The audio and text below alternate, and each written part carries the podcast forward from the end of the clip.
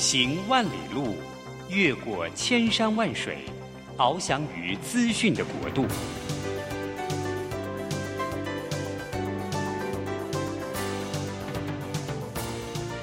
以全方位的视野，飞向更高更远的目标。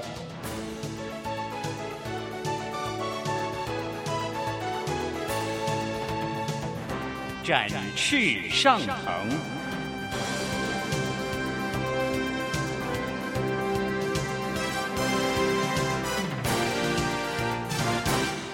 职场轻松学，本节目是由世界级电动巴士制造整合营运商唐荣车辆科技独家赞助播出。驱动绿能运输，实践低碳环境，唐荣车辆科技与您共创美好生活。这工作不是我的专业，我之前没有做过啊。奇怪了耶，事情都已经那么多，都做不完了。老板还啰里啰嗦的交代一大堆。职场轻松学，透过职场达人的真实故事以及深入职场的剖析，在轻松对话当中解答您的工作疑虑，排除您的工作障碍。职场不能说、不敢说的，在这里一次让您轻松学。收听张敏敏制作主持的《职场轻松学》。桃园 FM 一零四点三 GoGo Radio，台北 FM 九零点九佳音广播电台，这里是佳音老联播网。亲爱的听众朋友，您好，欢迎来到我们职场轻松学，我是张敏敏。嘿，职场轻松学在每个礼拜三早上八点，在我们的佳音电台跟各位碰面。那这个电台的节目呢，这个节目我们希望能够访问各行各业的达人。那我自己有个偏好，就是想要能够更透过各种职业来了解。每个现在职场上面现在的变化啊，因为我我们必须要承认哈，很多的职业三百六十行，其实现在很多都不在三百六十行原来的定义以内哦，所以能够了解各行各业，我觉得对于现在时代的趋势的掌握也是有帮助的。那说到所谓的趋势哦，这个选举过后，激情过后，我不知道各位是否有感受到，从选举还有现在的社会，都有了一股来自于青年的力量。所以从选举的结果，还有社会议题的引发，还有青年创业的比例似乎变高了。青年族群呢，带动我们社会的改变，我觉得是台湾一个非常重要的原动力。那因此，这有关于青年这个主流跟议题呢，一直是我很好奇的，因为我深深相信，周边的朋友，就您的周边朋友，如果年纪比你轻的话，我觉得是件好事哦。其实我一直提醒自己，周边的朋友不要年纪比我大太多，因为呢，好像自己会。慢慢变得比较钝化，或者变得比较不会想要改变。可是年轻的朋友在你身边，你就会觉得有一股年轻的动力，然后你会想要想新玩意儿。我觉得那个想新玩意儿跟创新是一个我我生命当中很重要的一个 DNA 吧，哈。所以我自己还蛮喜欢这股动力的。啊因此呢，我今天呢也特别要告诉大家，我有关注一位来宾，是我大概在一年多前吧，那时候出书的时候，很有荣幸的去上他的节目，直播节目。那我第一次次看到他的脸庞，我就觉得哇，他好年轻哦。可他在带动那个现在学校里面的孩子的成长，还有包括职涯的一些协助，他几乎是用尽他人生很大的力道。而那时候我认识他大概才三十岁，可他已经耗尽自己很多的。呃，财产嘛，可以这样讲哈。然后呢，用他自己很多的时间，还有他的资源，在协助现在的学生、大学生们去找到他人生的规划跟职涯。所以我一直很关注他的动态。所以今天请到的特别来宾呢，我告诉您，他已经竭尽全力为台湾的年轻职场给予力量，而给予方向。那我刚跟他聊啊，他说他原来只是一个。可能只是一个社团性质，现在已经是法人性质了。所以我今天特别邀请到台湾青年职涯创新协会的发起人泽文何泽文来到我们现场，跟我们聊聊他的来自于青年那股改变的力道，好吗？Hello，泽文，你好。Hello，明明老师。Hello，各位听众朋友，大家好。好，泽文，那个非常有活力的声音哦，跟我们听众朋友介绍一下您自己好吗？好。哦，其实可以说我很多的背景啊，因为我像我自己也是一个出过八本书的作者。嗯。那我主要主要做的事情就是在我们这个台湾青年职涯创新协会。会进入很多的学校，帮助很多的年轻人找到他们职业的方向，也可以说我们是个桥梁。我们创接了产官学界，然后让这些年轻人有机会去找到他们自己人生的一个方向，进而去实践他们的道路。嗯、那这是我们主要在做的施工，这样子。OK，那泽文，因为我刚刚不小心透露您的年纪，你应该不会在意啊？不会 不会。对，泽文的年纪应该是应该是低于我们现在这个电台节目的平均值，然后所以算年轻。那你觉得依照你的年纪三十多一点点，这样算是你定义的青年吗？呃，我觉得青年肯定是的，啊，就是对我对我们来说，我觉得只要心境觉得自己年轻，都可以说是青年。青年。那你觉得，身为一个您这样的青年，你怎么去辅导青年呢？嗯，其实我觉得像我们在做的事情，我们也是让很多的年轻人有机会进到校园去。嗯，因为很多的他们可能就需要一个学长姐告诉他们现在的趋势是怎么样，不见得要到很厉害的老总副总。其实很多那种工作三到五年的人，告诉他这个真实的世界长什么样子，工作可能会长什么样子，就可以帮助很多年轻人很多了。那很多人他不知道自己的方向，是不知道这些呃职位的可能，呃产业的可能，或者是自己工作的一些情况。那我们在做的事情就是，我们很努力的去培育一些新时代的这些年轻人。有机会去跟这些哦大学生或高中生去分享这个世界长什么样子，这样子。嗯，OK，所以您辅导的不只是大学生，你也辅导高中生。对，OK，那辅导大学生跟高中生，他们特质有哪里不同或特别要区隔的吗？嗯，其实不管是就我们担任大学生好了，不同的学校甚至不同的地域就有很大的差别。嗯、像当初为什么我会想搞这个青年职涯的这一个领域呢？嗯、是因为我过去在天下杂志换日线当专栏作家，嗯、那因为我在写作，我自己是人力资源背景的，我就写了很多跟职场有关的故事。刚好我在我的专栏上都会留下我的 mail，所以大概一七年开始写，就好多年轻人写信给我。哦，OK，哇，那个时候几乎一周就会有一封信。是，那他们可能问我四百字，我回答六千字这样子。对，那我后来就发现，当时我发现台湾年轻人有个观念就是很迷茫。嗯，哦，然后对方向不大确定，大家的问题可能都很像。那慢慢的，后来我们甚至到一些职涯博览会去做呃履历健检的一些辅导的这个老师，我们就发现好多年轻人很很有趣哦，他念很很优秀的学校，可能台青交，他拿到他的履历上面很精彩，可能大学搞过个国科会的计划，哦，他可能搞过什么专利，结果他拿到他的履历，第一次见到我，跟我说，哎，老师你帮我看一下，你觉得我适合做什么？哦，哎，可是他已经他这他做了国科会的案子，他甚至还自己有专利，对。他不知道他职涯要做什么，你觉得很惊讶？我当时就很惊讶，我想说这个这个履历这么优秀，怎么会？而且我第一次见到你，你怎么会问我说这么深的问题？哈，就是这是你的人生。对，但是我发现好像很多年轻人都这样。当时我们就觉得，那我们是不是应该做一些什么？嗯，所以最初我们协会最早是职涯时间，它原本只是一个社群，对，就我们办办活动，让年轻人来参与。那我们第一场活动是一九年底办，那个时候哇，那个场地爆满，一堆人来哦，哇，我们那个场做到七八十个人，只是我们邀请了一个 Nike 的行销的呃经历来分享。然后就好多年轻人，他们很迷茫，因为我们办的活动，呃，大部分收费很低啊，可能就是场地费啊，然后甚至、哦、一个清洁费了，对对对，基本的。他们就很多来，然后就发现，哎，当时我就发现好多台湾年轻人好迷茫，是是。然后我在想，为什么会这样子？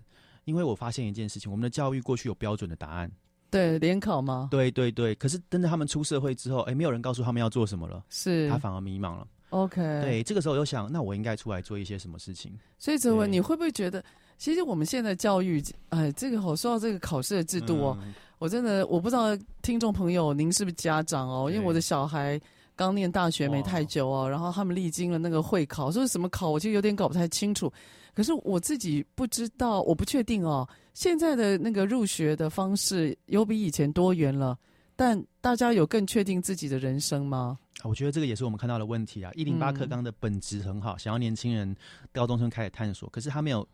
考量了很多现实的问题，呃，例如呢，比如说城乡的差距。哦，城乡差距，我就发现，在台北市很多比较市中心的学校，它真的有那个资源。比如说，呃，台北市有些明星学校会邀请我去当他们高一多元选修课的老师。哦哦，那那当然我，我我我去带大家高一的学生，他们可能有些启发。可是不是每个学校都有这样的资源。哦，对。我们后来观察到很多中南部的学校，他可能就没有这些资源，那他还是走老老路，就是我准备就是考试，考试，考试，然后筛学科。嗯。所以他的精神就是他的精神很丰满，可是现实很骨感呐。对，真的，哎呀，这很，这是 这就是人生哦。对对。那个城乡差距。我真的觉得是一个很大的问题，对，尤其那个多元的入学管道，它都要呈现结果嘛。对，那很多家长甚至很多私立学校、私立高中哦，他到了高一的时候，他就很清楚告诉你，就是你要准备哪些资料。对，你参加社团都是有目的性的。对，那你今天如果去参加什么机器人啊、国际大展，你就是要拿国际的比赛。对，那因此你在入大学的时候就会加分。一切都是经过计算跟考量。嗯，他并没有特别鼓励或者是强化兴趣这件事，对，或者是自己志向这件事情。这是我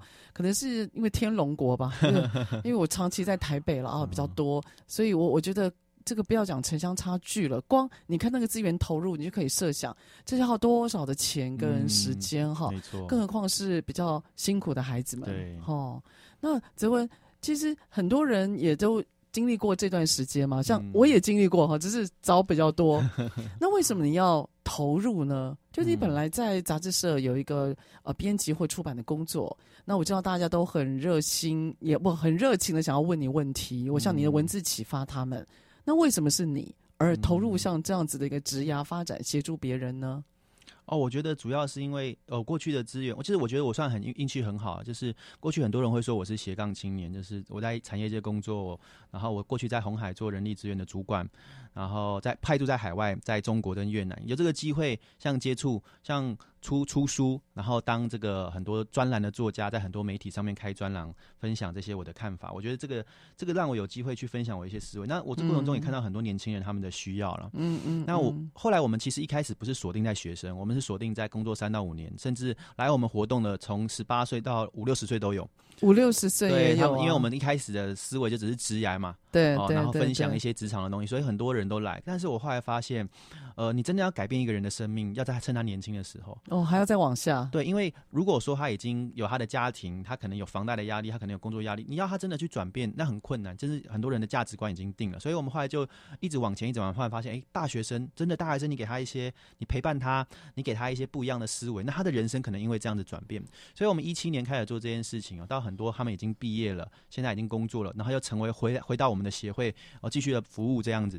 那我觉得这是一个很正向的循环，所以我们就想做这样的事情，建立一个生态圈。我们去呃辅导这些二十五到八十八二十八岁的年轻人，然后让他们有机会进到校园，哦，然后当生命影响生命这样的概念是是，对，所以我们也带培育了很多校园的讲师，他可能在产业界、科技业做 PM、做行销、做业务，但是我们教他一些，哎，你怎么带这些年轻人，然后还有机会进到高中端，那这样子就可以弭平我们刚刚讲的城城乡的差距或者资源的不足。哦，对对对，我觉得你讲一句蛮好，就是生命去影响生命，而且他们离这些你想要辅导的生命也比较。近，对，所以有些语言，还有一些态度方式，我觉得会让他们觉得，让这些高中或者是大学生们，他们觉得更容易接受了。对对，就可能这个身份比较真的像是你一开始所说的，像学姐学长的角色。没错，我觉得现在台湾还蛮缺乏这种温暖的。没错没错。哦，这个泽文 啊，泽文真的不容易啊！哈，这个我就回想，如果我现在是，我觉得我是在您这个年纪，我会做类似像这样的傻事、这样的奉献吗？嗯、我其实我都不确定。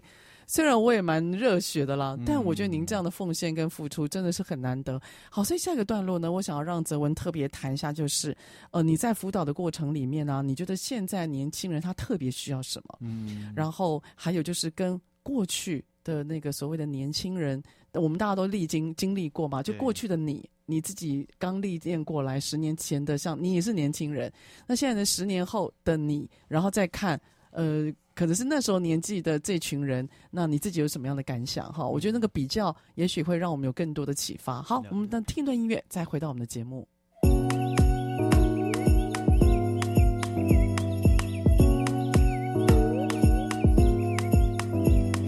Just a lovely day to say I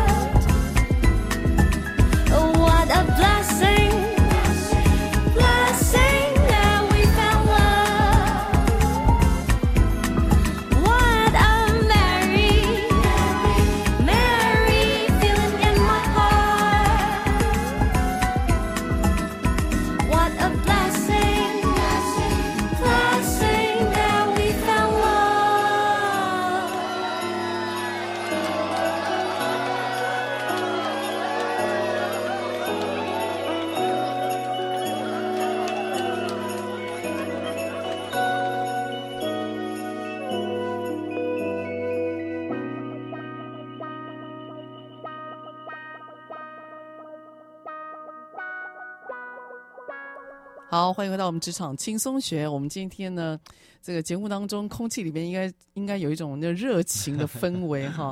包括那个，其实泽文长期啊，在职涯实验室，就是以前您的那个社，就是名称了哈，这个社团的名称。我觉得他在那个真的是在青年辅导还有经验分享上，他着了非常多的力。嗯，呃，可能是因为你自己学人资的关系哦，你对人特别敏感。对。然后你的工作。我我预测了，你学校毕业没太久，你大概就进到大型的公司，你现在要面对很多人，嗯，所以我觉得处理人的困难跟麻烦，应该是你很早期的呃工作经验里面一个很重要的经历吧。嗯、好，然后再来，我觉得，我觉得可能是。因为你在红海工作过，嗯，他有厂区第一线，那他有非常高端的管理者，没错，所以我觉得那两个世界应该是差异很大的。对，你要不要谈一谈你过去的工作经验，然后给你什么样的一个反思呢？可、嗯、其实我一第一一开始的工作就跟人人资人事有关哦、嗯，第一份工作是在教育部国教署做人事人员，那、嗯、那个没有做太久，后来我就呃去外贸协会收了一些课，后来进到红海。那很多人都说，哎，泽文为什么你会？做 HR，因为他们说我的个性应该要做 marketing 啊，或者比较创意创新的，活泼一点的，活泼一点的。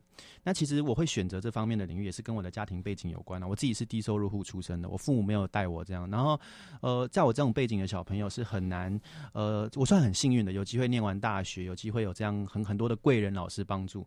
所以我小时候是呃都很感谢我这些长辈跟老师们支持。那我其实最早是想要做。就是直接做社工或者是 NPO 相关的，嗯，可是我们家必须要我出去赚钱，我们家有一些债务，然后我是两个姑姑带大，我父母没有带养我这样子，两个姑姑都没有结婚，年纪也很大。那因为这样子，我就很想做比较助人工作者的事情，可是，在一般的这种，如果我的家庭背景的话，没有办法，所以这也是为什么我后来选择去海外嘛。我在红海的时候是待在越南跟中国大陆，我当时就在想，那假设我没有办法做我想做的，我在企业里面有没有比较适合我这种内心志向的？我就发现，哎，人资还蛮蛮像，因为他帮助人，他希望可以去协助其他人，然后比较是这种 supporting 的这种单位，所以我后来就选择走入人资这个领域。那在这人资这个领域，因为是在大企业嘛，其实我我我我觉得我大学是很有那种憧憬，想要改变社会的那种，嗯、那我会选择进到体制里面，也想说，哎、欸，那我们在体制里面看能不能带来一些影响跟改变。嗯，那我印象很深的是，后来发现其实也也有一定的困难呢、啊，因为我在越南的时候，我们就曾经遇过要要裁员的事情。然后我我永远记得那个时候，我才刚进公司不久，就看到一个呃当地的一个妈妈，她就到我们人资的办公室来，然后说，你们不能把我裁掉，她就一把眼泪表弟说，我要还要养我家里的孩子，你们把我裁掉的话，我家庭该怎么办？那我那个时候就是很深的无力感，我发现我其实帮不了什么，因为组织它必须要活下去，那组织必须要精简，我也我也只能安慰她。然后我们的只能安慰她，但最后还是把她请走。这样，是那个当下我非常难过，因为我可以感受这个妈妈她遇到的这种困难跟痛苦。那当时我就发现，诶，那我们怎么样可以帮助这些人呢？其实我就很希望可以帮助，不管是呃年轻时代还是怎么样，他们更更 empower 他们，让他们更有能力哦面对他们的生活，让他们的人生是可以有选择的。当然，我在公司也遇到很多很感动的事，像我们在印度也有厂区。我们在印度的厂区的时候呢，那次我很感动，是因为在印度的工厂哦都是女工，嗯哦，那呃因为过去印度的那种男女的阶级分很开，很多女性是没办法工作的。可是因为这种外资的这种制造业进去，让女性有机会工作，我们。们也去到那些呃员工的宿舍，然后跟他们去接触、去关怀的时候，他们很多非常感谢公司。那为什么要感谢？因为让他们有能力自己赚钱，有能力自立，作为一个女性，那他们有办法去养家。所以那个时候给我一个很大的印象跟冲击是：哎，我我发现我喜我我我喜欢成为那个 empower 别的人，嗯，让别人的生命他是有机会可以去掌控自己的。那在这个过程当中，当然我们我后来在我们公司里做的很多也是不是普通的 HR，我是做比较创新的开发 App，然后做一些系统，甚至在做我们那个整个事业群的年轻人应届毕业生的招募，所以我接触的很多也是年轻人。那这个过程当中，我就有特别有一些负担跟想法，觉得，哎，其实我觉得要改变一个人的生命，尤其我自己本身是低收入户出身的，我发现我我运气很好，我在我在学的时代遇到很多的贵人。那这些让我有一个想法是，我们有没有办法去为他们带来一些影响跟改变？嗯，对啊。二零一九年那个诺贝尔经济学奖的得主叫什么？吉纳巴还是什么？他就有一个研究说，其实人为什么没有办法翻转阶级呢？他说，因为。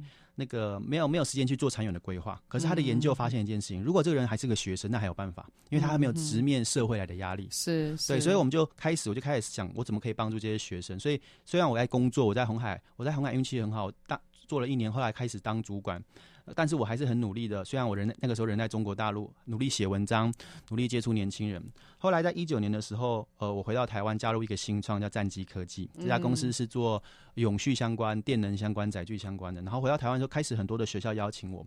那因为很多学校着眼于我自己大公司新创，还有公部门的经历，还有我自己很特别，我是历史系背景的，后来转到科技业，所以很多学校邀请我，像开学典礼跟毕业典礼都有。像去年交大的那种第一届开学典礼也邀请我分享，然后去年。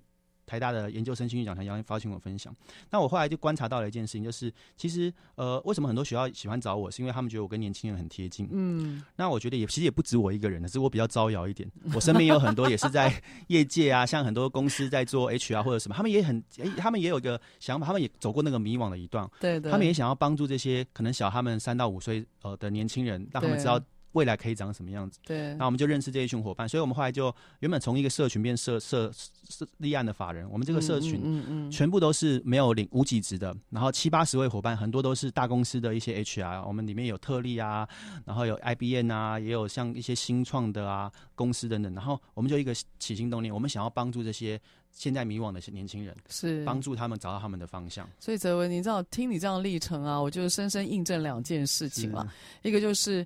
那个，我觉得理念会召唤人。嗯嗯，你一定要理念，不管说这个这个理念是什么样方向，我觉得理念清晰，你是可以召唤一群就是跟你生命可以撞击的人。嗯，然后二来就是，我觉得你在观察环境啊，只要凡是观察环境或对人会特别有细微、有情感投入的人啊，我觉得他对于就是。自己在未来的成长上，我觉得那个燃料比较多。对，对，你对人有感觉的话，我觉得对于那种往前进的燃料会比较多。这是我一直长期观察。嗯、其实我要呼应一下你的你的工作经历哦，因为像我我是外商嘛，嗯、但是我是我其实早期我是做 marketing 的，我是做行销，哦、因为我的个性就很活泼了。反正我从小 我从小就嗨咖就对了。我只要反正呃，我以前在小学哦，还记得我讲话太大声，然后呢，嗯、那个同学。同学一一片安静，就是我在那边狂笑，接着我就被老师罚站了。所以我永远就是我都是一直就是嗨咖那个角色。然后当我今天到了那个，我是做化妆品，哦、化妆品有一群很重要的人，其实是我们俗称的柜姐，哦、那我们都叫她 BA 啦、嗯、Beauty Advisor。那化妆品这个产业啊，还有流行产业很有趣哦。它的第一线的员工哦，多半是柜姐，那他们的学经历通常都是比较辛苦的。嗯，那很多很多其实都是可能高中毕业、高职毕业，或者是大学念到一半他辍学。为什么呢？因为他没钱付学费，嗯、这个可能是我们在办公室里面的人很难得看见的。因为办公室的主管就是我们在荧幕上看到那些漂亮的人，嗯，然后他们办公关记者会，他们办很就很就露脸的机会，你可以看得到他们呢，虽然不是穿金戴银，但是那个时尚感之逼人，可以从镜头里面你可以感觉到，你可以很难想象那是个两个世界。对，所以一个是。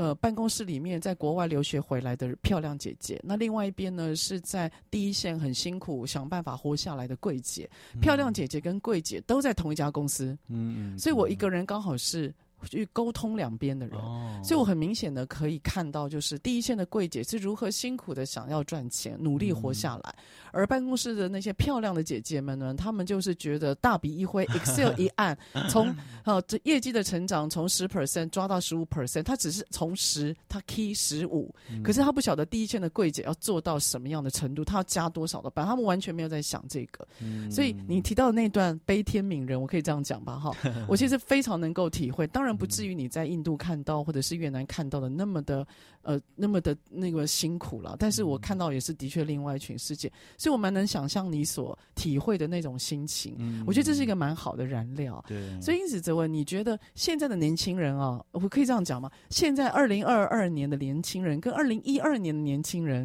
因为你自己也经历过这一段嘛，嗯，你自己觉得有什么样不同呢？我觉得其实很大的不同，尤其现在这个资讯爆炸年代，嗯，虽然我我可能跟大他们才十岁，可是我那个。我大学的时候也没有智慧型手机，然后世界也比较单纯一点。像现在，你看有国际震惊的危机、通膨的危机、经济，还有甚至有战争的风险。所以我觉得，相较于我们那个时代，现在年轻人当然他选择更多，他的资讯更爆炸。现在每个人手机都一大堆的讯息，可是也因为这样，他可能会更迷茫。那同样的，他可能也跟过去不一样。过去像我那个年代，可能想说啊，我就找个不错的工作，体面工作。可是我觉得现在的很多年轻，他们在找的东西不只是工作，是我活着干嘛？嗯，所以很多像为什么中国会有躺平族啊，或者或者是各个地方，美国有那个 YOLO 啊，有 Only Live Once，或者是现在讲的安静离职，我觉得更多他们在思考我到底在干嘛。嗯，那有些人他会得出不同的答案，当然有一批的年轻人可能得出答案是，那我都不要搞了，算了，人生就这样。可是他才，可是他才二十多三十哎。对，但是也有另外一批的年轻人，他开始找，那我要做些什么事情？OK，我要带来改变。OK，对，所以他就是，我觉得这个时代跟之前时代是选择更多哦、呃，然后更。更年轻人，我们叫 P 世代啊，这个 P 有点叫杨龙解是一种 purpose 宗旨，另外叫 playlist，他更选择自己想要的样子，而不只是传统的价值跟期待。嗯，那这个情况下就两个，也不能说两个极端，就两个情况，一种就是超迷茫，另外一种可能很有愿景，很有很有理想，想要改变世界，很冲的。对对对，然后当然每个情况不大一样，但是我觉得现在年轻人他更多的会去追寻他自己的想法跟感觉，所以可能在。也许是您的那个您的那个年代哦，嗯、也许我你只要解决有关于你要。到哪一种产业，你要做什么工作？你要解决的是职涯的问题。对，他现在呢，现在年轻人要解决的是生涯的问题，就是他的人生跟他的工作到底要怎么样，一开始就要定位好。错，我觉得他要思考的问题可能是更复杂，就是我到底要成为什么样的人？我想做什么工作？跟我们那时候我找一份工作，我定下来，其实是很不一样的思考哈。所以这点的确啊，像很多的现在的老板，他说缺工，可是他又说他找不到人，也就是现在老板呢，他。他想要的员工他找不到，没错。可他不要的员工他却得养着，所以这个是 我现在看到还蛮多老板、企业主他们的苦恼。嗯、所以下个段落，我想跟哲文谈一下，就是如果以企业主的角度来看现在新时代，当你在谋合两边的时候，嗯、你有没有听到什么样特别的声音或者特别的想法？好吗？嗯、好，我们听一段音乐再回来。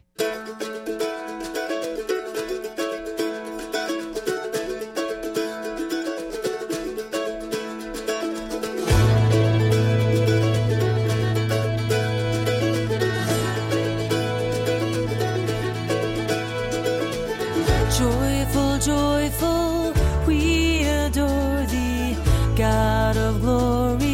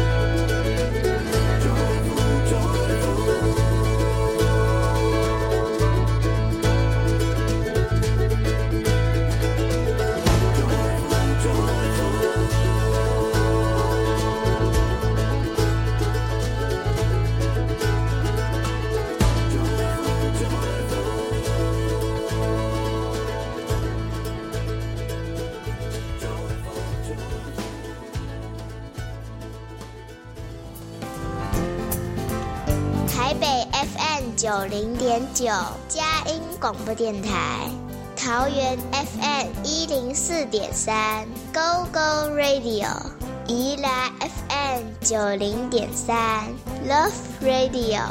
这里是佳音 Love 联播网，精彩节目，欢迎继续收听。欢迎回到我们职场轻松学。职场轻松学呢，在每个礼拜三早上八点到九点播出。那车上的朋友，您可以定频您的收音机，桃园是 FM 一零四点三 Go Go Radio，台北是 FM 九零点九佳音广播电台。那现在我们的节目呢，包括在 Apple 还有 SoundOn，其实都可以听到我们的 Podcast 哈。我们节目现在转成 Podcast，然后您可以呢在网络上面随选随听。其实你只要在你的电脑或手机，你就呃打。职场轻松学，我想你就可以听到我们所有的节目。那或者你也可以打张敏敏关键字，你也可以找到我的呃这些广播节目，甚至一些我的一些文章。那也希望能够透过这样的方式呢，可以跟更多更多的听众朋友在空中见面。因为我一直觉得声音是一个跟人接触很大的力量。哎，我自己对影像我不是特别呃喜好，但是我觉得声音。是人跟人接触一个很神奇的魔力哦，因为根据心理学的实验呢，我们人跟人接触的时候啊，这个耳朵这个器官呢，它其实最能够创造情绪的，也能够让人创造画面感。所以声音的力量，事实上是我自己也很偏好的哈。好了，谈到力量，那我们今天呢特别邀请到的呢是我们的台湾青年职涯创新协会发起人泽文。泽文他用自己的生命背景，然后呢，现在非常努力的辅导，包括大学生还有呃高中生，都是他想要能够积极对话跟辅导的对象哈。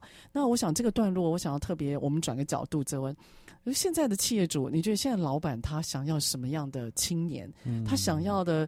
青年到底有什么样的特质？然后也可以跟您另外一边这些大学生或高中生的孩子，您觉得可以对接的？嗯，其实我自己也有在帮很多企业做这种。呃，顾问跟咨咨询啊，嗯嗯，哦、呃，主要也是在雇主品牌方面，因为现在的确是有一个 gap，哦，就是不管是呃企业这一方跟年轻人这一方，好像彼此更不了解彼此了。那我觉得这个世代不管是要做什么样的产业，最重要还是要解决问题的能力。这这反而是还有沟通协作，嗯，哦、呃，表达的能力。这这可是这两个反而是我们台湾的教育比较少去琢磨的，因为我们的教育还是着重很多的记忆。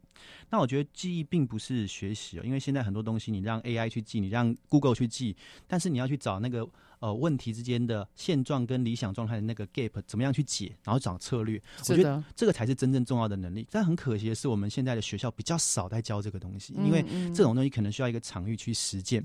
那年轻人过去，除非上到研究所，不然的话，他们不会去思考什么叫定义问题。对啊，什么样要找那个，很多都是记忆，然后去找已知的，就是已经固化或者是已经。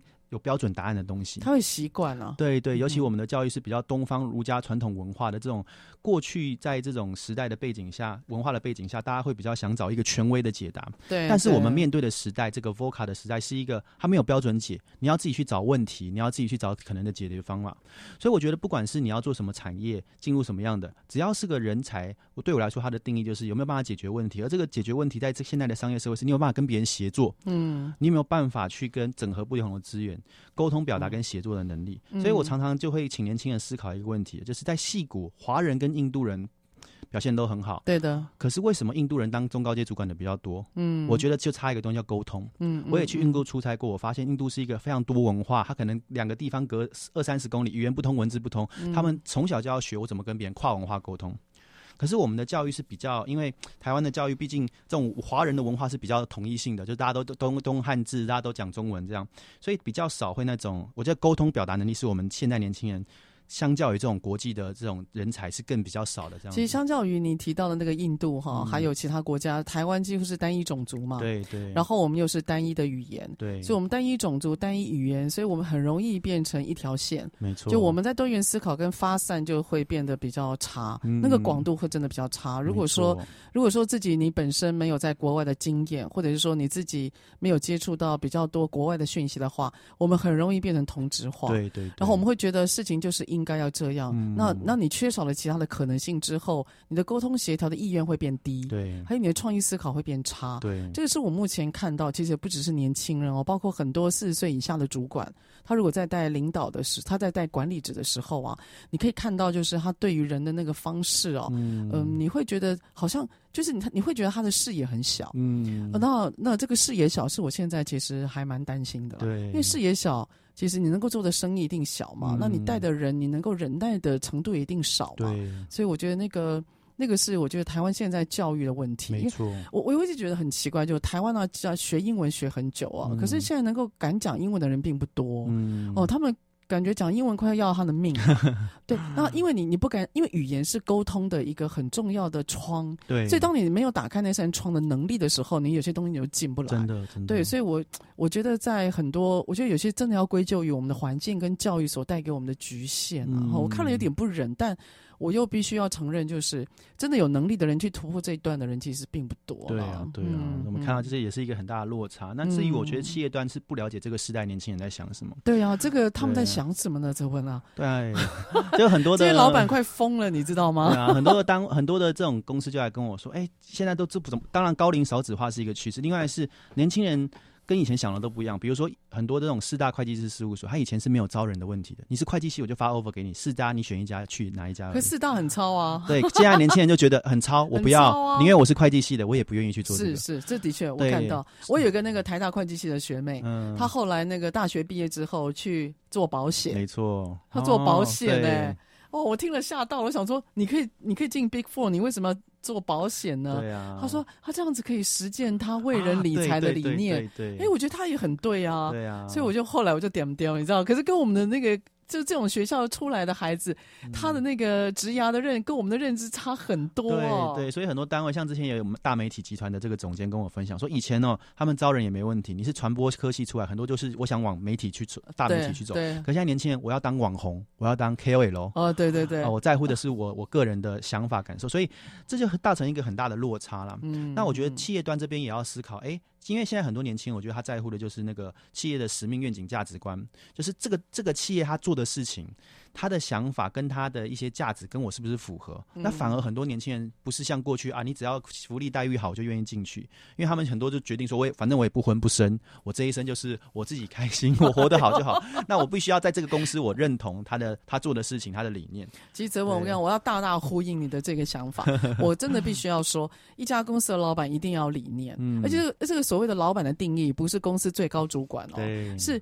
你如果是经理，你底下有带人，嗯、你想带人，有关于理念这件事情，你就要好好去思考。因为现在年轻人不会去跟一个没有想法、只会要求事情的主管。真的，他今天宁可不赚钱，他也不要进到公司被你们糟蹋，真的，或被我们糟蹋。真的，真的。所以你一定要有个理念跟想法。他发觉你有理念跟想法，你走在路上会发光，你知道他就会跟。嗯。他就算加班，他爽也好。对。可是你不能，你不能当一个就是凡事要求，嗯，然后。准点下，准点上班，然后另外要随时抠随到的，嗯、他不会让你这样摧残的。对，所以你一定要引发他的热情，不然他会觉得我跟你在那边浪费生命。我去当网红，我赚的钱比较多，对不对？我跑 Uber，我赚的钱比较多。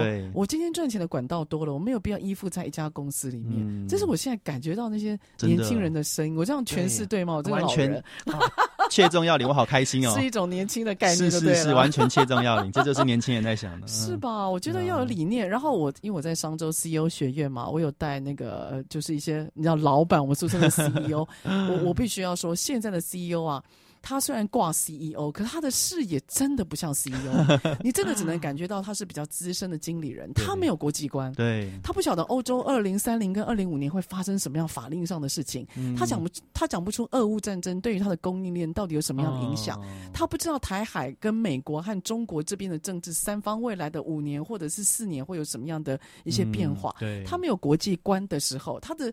视野就变得很小，对，所以他就把东西抓得很牢，然后他因为他抓的都都紧紧的，所以他觉得他是 CEO。对，可是所谓的 CEO，他其实他代表的是一个你呈现的愿景跟观点，对，而可以引领我们嘛。我觉得那个事还蛮重要，没错。所以现在可能 CEO，我觉得他自己要想想，他是否有足够的足够的高度，然后可以去思考所谓的未来性，给人更多的。跟随哈 啊，这个 哇哈，我的公贼哈，我感触也是很多的啦。泽文哈，那泽文下一个段落回来啊，我想说，您可以跟我们谈一下，就是你自己啊，你自己，我知道你花很多钱在帮助别人。嗯，那媒体报道了，对不起，搜了你一下，媒体报道说你两年花了上百万。嗯，泽文，你何必做这件事情呢？还有，我们下一个段落回来，谢谢。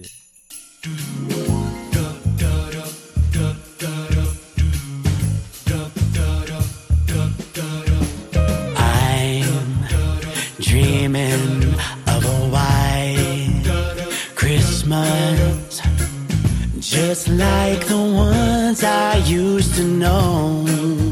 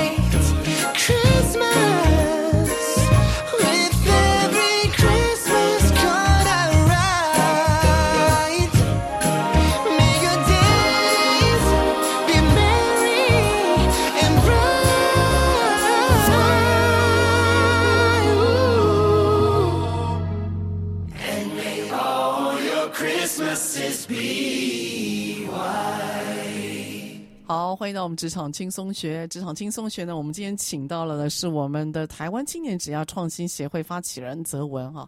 泽文一直很关注年轻人职涯发展，他说跟他的那个小时候的背景，还有跟他的工作经历是蛮有关系的哈。这个我真的是大大的呼应哦。我一直很关怀弱势，嗯，哦，我一直觉得有一群人呢，他需要被看见，嗯、甚至有一群默默做事的好人是需要被看见的。所以泽文啊，你就是默默做事的，嗯、你不能讲默默了。现在泽文已经很有名气了，包括他出了八本书，同时呢有很多的文字贡献。另外在很多的各大学校啊，只要我们念得出来的大学名字，你都可以看到泽文的身影。哈，他现在已经不是默默了，但他这样贡献付出啊，泽文，你台北就紧哈，为什么你会两年花百万，这个数字是两百万 吗？你你一年花一百万，对对对，你你你一年花百万，我你自己出钱，对你做什么事情啊？啊、呃，其实我们办很多活动都是公益免费的。那我我我一开始的策略是错的、啊，我现在承认我那个时候错，因为我那个时候不想拿企业的钱，我想说拿人手短，我会不会这样？所以我们一开始做的事情就是我自己出钱。你看你如此的凛然哈，对对，但是我们现在的方式就是，我们都协调各个资源，像个桥梁这样。对了对了，对，那那对我来说，为什么我会做？很多人就说，哎、欸，泽文你为什么会做这件事？甚至你为什么会离开业界？他是说，你如果现在还在产产业的话，你你你的你的待遇什么？你像我，我大概二十八岁的时候，我的年收就两百五十几万了。哇！那我我是买了房子之后，我就想说，哎、欸，我我我有房子了，我也我也什么无欲无求，我就想说我要做一些什么事情。哇，你人生蛮洒脱的嘛，你啊，那你没想过房贷这件事情吗？还好啦，就是能过得去就好了，能过得去就好。那为什么我会有这样的思考？因为我一直在想，我从小就在想一件事，就是人活着的意义是什么？是我也会告这样告诉我们带的孩子哦，就是因为我小从小出生背景的关系，我刚好就是我小时候就是念我念附近的龙安国小，可是我们是三重人。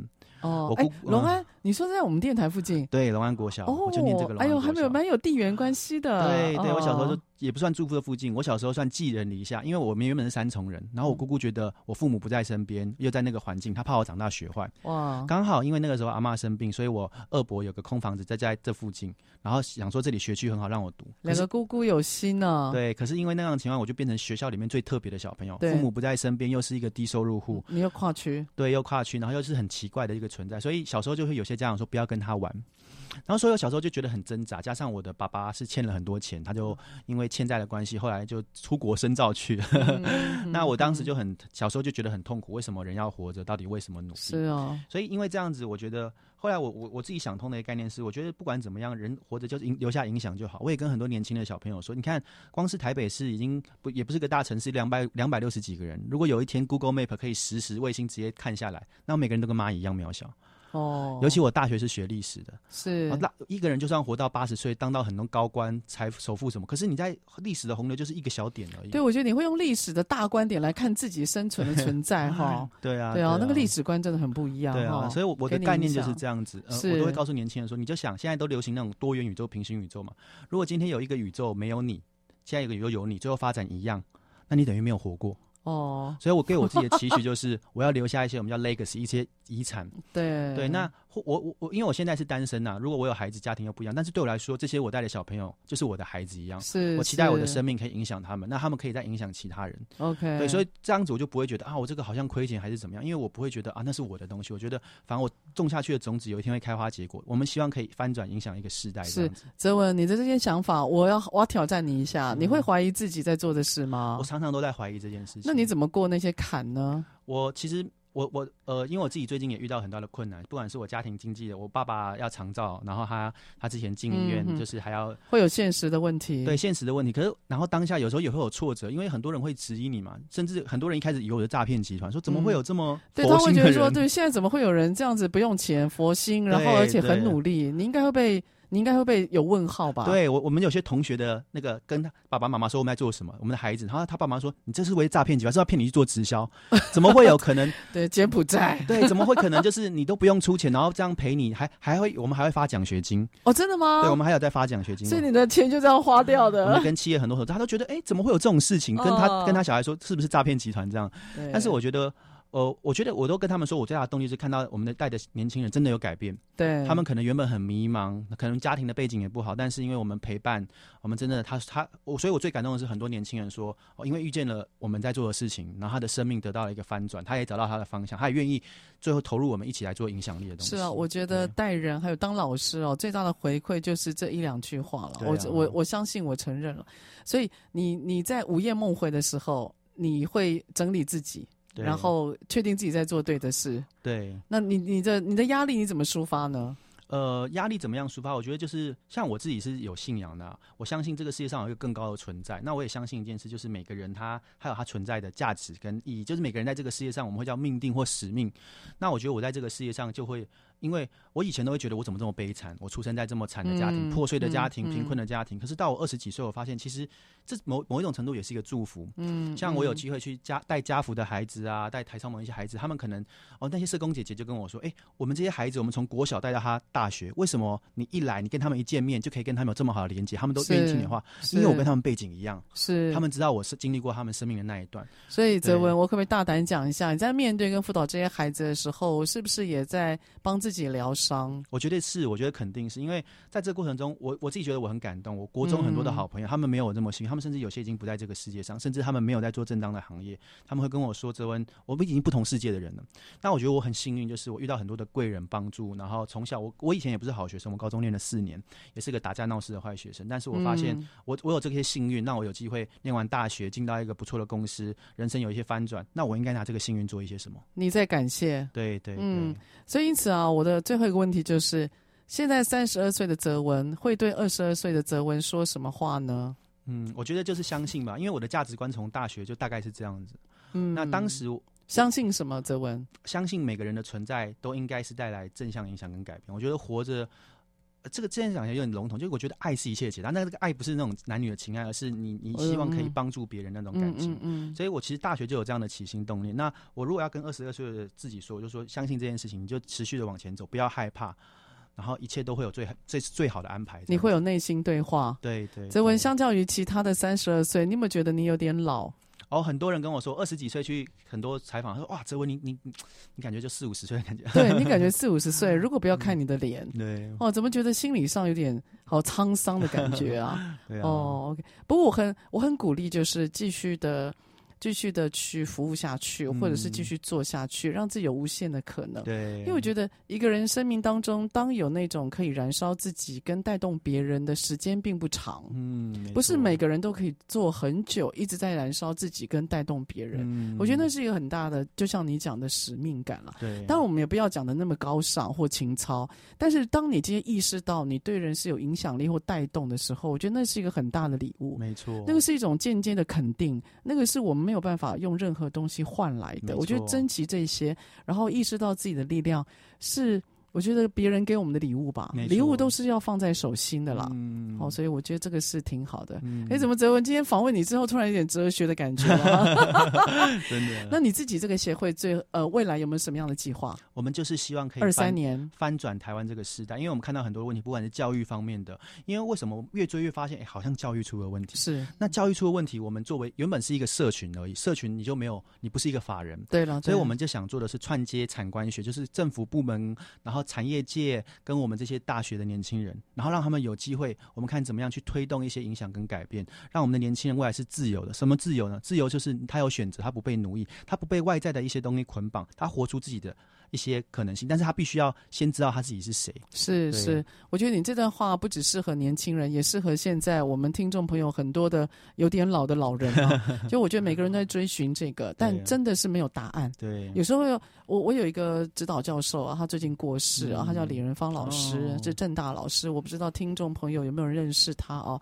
这个正大的老师李仁芳呢，他一直对我们学生讲一句话，嗯、他就说：“跟随你心中的鼓声前进。哦”所以那句话一直蛮感动我的，就是我一直在问自己，什么是我心中的鼓声？嗯、所以我觉得这句话也很呼应今天泽文给我们的内容以及给我们的感动。哈、嗯，好，那我想呢，今天真的很开开心呢，就是泽文来到我们的现场，谢谢然后让我看到他的老灵魂，但是有年轻的发光的脸庞。也 希望呢，听众朋友，如果您听到职涯或者或者是今天在有各种想法，给予泽文还有他的团队支持。我觉得现在年轻人需要我们更多的帮忙。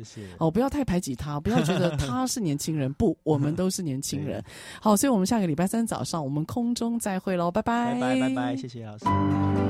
职场轻松学，本节目是由世界级电动巴士制造整合营运商唐荣车辆科技独家赞助播出，创新发展，主动参与，激励向上。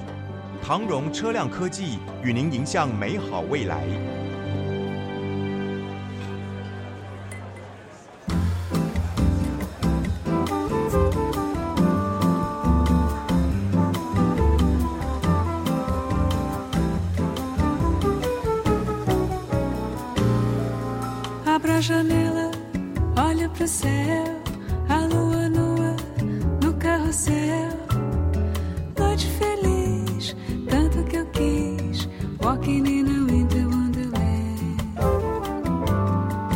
Você chegou e foi fatal quando sorriu e me abraçou.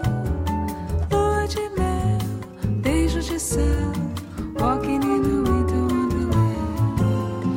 Na ponta do dedo uma estrela, você foi o presente que eu pedi. No meu coração paraíso, ao seu lado.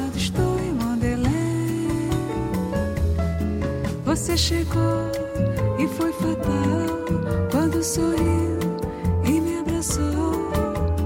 Lua de mel, beijo de sal,